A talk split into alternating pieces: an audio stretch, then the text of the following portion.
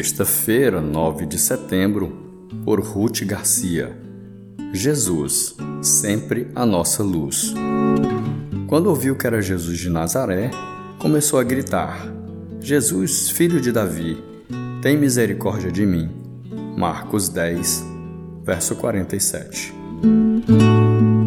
A história de Bartimeu nos impressiona porque destaca a compaixão de Jesus pelo homem.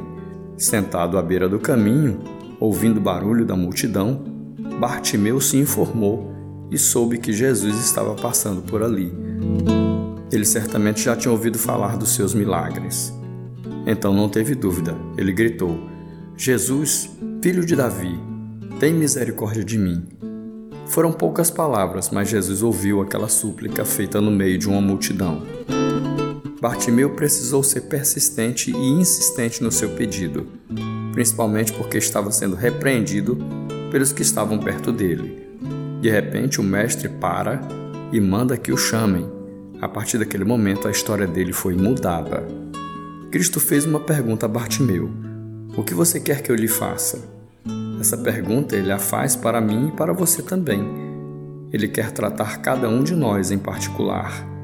Quer ouvir nossa necessidade, nosso problema, pois as soluções estão em Suas mãos. Não diferente de Bartimeu, muitas vezes nos encontramos sem a visão necessária.